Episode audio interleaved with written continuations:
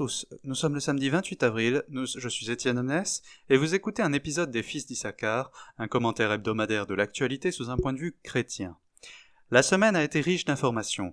Entre le président français en visite en Amérique, la fameuse tribune des 300 qui dénonce très publiquement l'antisémitisme lié à l'islam et les réactions autour, et enfin, le mouvement étudiant autour de Tolbiac qui a fait pchit pour cause de vacances scolaires. L'antisémitisme lié à l'islam aurait pu faire un très bon sujet, j'en conviens, mais je choisis de ne pas le commenter cette semaine parce que je ne me sens tout simplement pas à l'aise sur le sujet. Je n'en connais pas assez sur l'islam, pas assez sur les faits, et je refuse de tenir un discours d'ignorant dessus. Si cet événement n'était pas arrivé vendredi soir, j'aurais peut-être pu commenter aussi la paix historique entre les deux Corées, mais étant donné que j'en ai pris connaissance vendredi à 17h et que j'enregistre vendredi à 21h, c'était un peu compliqué. En revanche, donc, j'ai été très amusé de voir que la grande révolution prolétarienne de mai 2018 a été noyée dans un bain de loisirs. Et il y a derrière une excellente leçon sur notre époque, qui n'a pas sauté aux yeux de tout le monde et qui pourtant est fondamentale. Parlons donc de comment le mouvement de blocage étudiant autour de Tolbiac a pris fin, non dans une explosion, mais dans un murmure. Rappelons vite fait les événements. À partir du moment où Emmanuel Macron a annoncé la réforme de la SNCF, touchant notamment au statut de cette citadelle du syndicalisme les cheminots, il y a eu des appels à la convergence des luttes. À la fin de la trêve hivernale, près de 2500 gendarmes ont entrepris la destruction de la ZAD de Notre-Dame-des-Landes contre des altermondialistes écolos et pacifistes selon les dires de certains, mais qui n'hésitent pas à attaquer les policiers à l'aide d'acide et de bonbonnes à gaz, en bons pacifistes qu'ils sont. Et enfin, le campus de Tolbiac a entrepris un blocage des salles de cours et amphi au point de perturber les partiels de fin d'année et s'est érigé en commune libre de Tolbiac comme Paris en 1870, sans la commune, sans la liberté et en fait pas du tout. Avec lui, c'est huit qui ont suivi le mouvement, dont un mérite une attention particulière, le campus de Montpellier. Au départ, c'était l'occupation illégale d'un amphi, jusqu'à ce qu'un groupe d'activistes de l'autre bord politique vienne faire un raid encore plus illégal, engendrant une bataille urbaine en plein campus. En conséquence, dès le 27 mars, il fut voté, mais par qui, un blocage illimité de tout le campus, avec une pression particulière sur la direction, désormais accompagnée en permanence par 200 bloqueurs en tout lieu. Tolbiac et Montpellier furent les deux lieux les plus explosifs, jusqu'à ce que Tolbiac soit récupéré par surprise par la police le vendredi 20 et que les bloqueurs de Montpellier partent en vacances le lundi 23. Ainsi s'achève la magnifique résistance de Montpellier, impitoyablement réprimée par les vacances scolaires au milieu d'un bain de loisirs. À l'heure où j'écris ces lignes, il y a bien sûr encore des blocages d'universités par-ci et par-là, mais les présidents d'universités font intervenir la police de plus en plus facilement, comme à Grenoble par exemple, et l'élan semble passer. Et il y a bien sûr beaucoup à dire sur le sujet, et il y a beaucoup d'événements que je n'ai ni racontés ni nuancés, et beaucoup de commentaires que je pourrais faire sur le sujet. Mais ne souhaitant pas partir dans quatre directions, je vais me concentrer sur une seule. Pourquoi l'extrême gauche ne s'est-elle pas révélée capable d'obtenir quoi que ce soit de significatif à travers tous ces mouvements? Tout comme les chrétiens du XVe siècle, il n'y a pas un seul Français aujourd'hui qui ne soit euh, conscient que notre pays a un besoin profond de réformes, que nous sommes arrivés à la fin d'une époque. En fait, tout le monde propose des réformes. Emmanuel Macron a été élu spécifiquement parce qu'il promettait un grand changement libéral. Marine Le Pen proposait un grand changement souverainiste. Jean-Luc Mélenchon proposait un grand changement insoumis. Et ainsi de suite. Comme au XVe siècle, où l'Église médiévale paraissait en fin de vie, la France du XXe siècle est en fin de vie et on cherche à quoi ressemblera la France du XXIe et XXIIe siècle. Et comme au XVe siècle, cette transformation paraît urgente à tous et donne lieu à des courses au pouvoir. Emmanuel Macron a ainsi remporté les élections de 2017 et a mis en place son programme à une vitesse inégalée. Du côté des insoumis, on n'a pas renoncé à faire naître la nouvelle France et l'immense activité de ces derniers mois le prouve. Mais cette activité, toute volontaire et engagée qu'elle soit, semble ne pas suffire. Pire même, les forces du progrès social semblent avoir été englouties, non par l'État policier, ni par les forces de la réaction, mais par l'appel des loisirs et des vacances scolaires. Ce qui nous amène à nous poser la question que nous faudra-t-il pour réussir à transformer notre époque? Le projet d'Emmanuel Macron semble être plus solide, parce qu'il a à sa disposition davantage de puissance. Mais tiendra-t-il dans le temps? Est-il superficiel ou durable? Le grand problème de ces transformations, par en haut, c'est qu'elles s'ancrent difficilement dans le temps. Aussi longtemps que le dirigeant qui les met en place est au pouvoir et qu'il manie le pouvoir de façon efficace, tout fonctionne. Mais dès qu'il part, de toutes ces réformes, il ne reste que celles qui ont pris racine dans le peuple. Cinq ans est une durée très courte pour avoir une réforme durable, à moins que ce ne soit une très bonne réforme. Dix ans? Peut-être. Pour transformer une époque, je propose quatre critères qui ne sont pas exhaustifs mais qui peuvent guider la réflexion. Critère 1. Il nous faut une force ou un mouvement qui soit capable à la fois d'œuvrer par le bas, pour des résultats durables, et de bien se faire voir par le haut de la société, pour ne pas avoir une guerre civile dans la société. Critère 2. Il nous faut une force qui soit capable de vaincre notre résistance naturelle au changement, et capable d'inspirer les hommes à entrer en conflit avec leur corruption. Critère 3. Il nous faut un mouvement qui soit capable de créer de l'unité, qui ne cherche pas à tout de suite diviser pour mieux supprimer comme l'a fait la terreur en 1793. La révolution de 1789 voulait unifier la France et elle a laissé un héritage à peu près durable.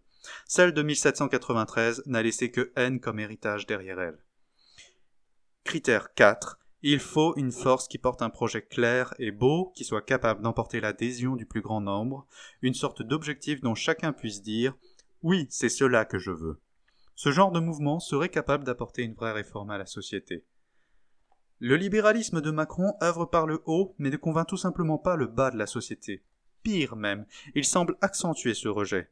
Il est visiblement capable de vaincre les résistances naturelles au changement, mais pour ce qui est de pousser les hommes à détester leur corruption, au contraire, le libéralisme les renforce.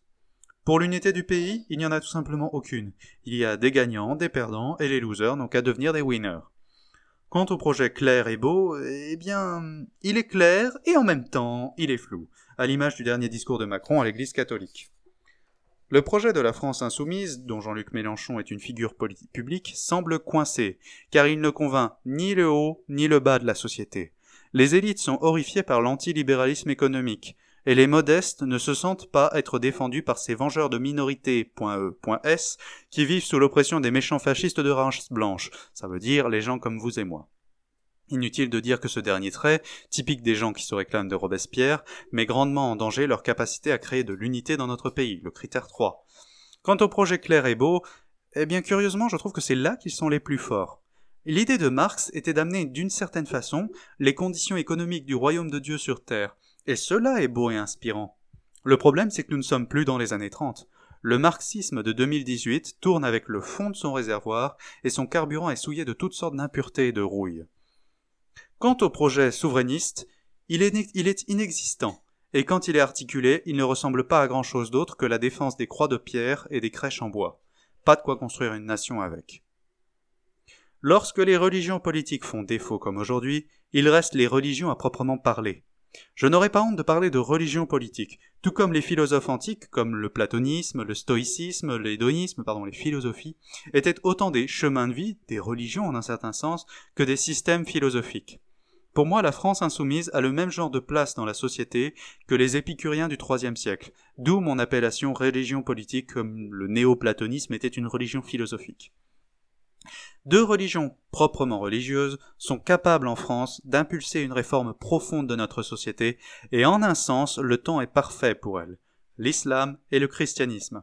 D'ailleurs, la montée de l'islam a été le sujet de beaucoup de conversations cette semaine, avec cette tribune des 300 déjà mentionnée plus haut. Si notre époque semble autant fascinée par l'islam français, c'est parce que justement les non-croyants semblent très conscients qu'ils ne peuvent rien pour le contrer. Ils se sentent comme des archers face à un char blindé. Du côté des chrétiens, notre mauvaise santé générale nous fait sentir faibles face à des gens qui, à cause de la distance, semblent avoir le vent de l'histoire derrière eux. L'islam a pourtant des faiblesses évidentes, et je doute franchement qu'il soit vraiment capable de renverser notre société et en faire une société de charia. Premièrement, parce que, en France, on a l'impression que la charia avance, alors que l'islam recule dans les pays musulmans, et pas qu'un peu. En Iran, il n'y a jamais eu autant de chrétiens depuis l'époque des apôtres. Au Bangladesh, on parle de plusieurs centaines de milliers de conversions. Le Pakistan condamne à tour de bras pour cause de blasphème parce que justement ils ne savent plus gérer la montée du christianisme autrement. les Coptes d'Égypte souffrent affreusement parce que l'islam est en crise en Égypte et, et que tout comme les marxistes de Tolbiac, les islamistes du Caire se raidissent et abandonnent leurs arguments et les discours au profit des violences et des slogans. L'islam est en crise dans sa propre arrière-cour, et jamais il n'y a eu autant de conversions au christianisme dans les pays musulmans, et très souvent c'est davantage par intervention surnaturelle du Saint-Esprit que par planification humaine. Les banlieues de France ne seront pas une exception. Deuxième raison de penser que l'islam ultimement ne vaincra pas. Ils peinent à séduire largement, si ce n'est dans leur communauté au voisinage proche.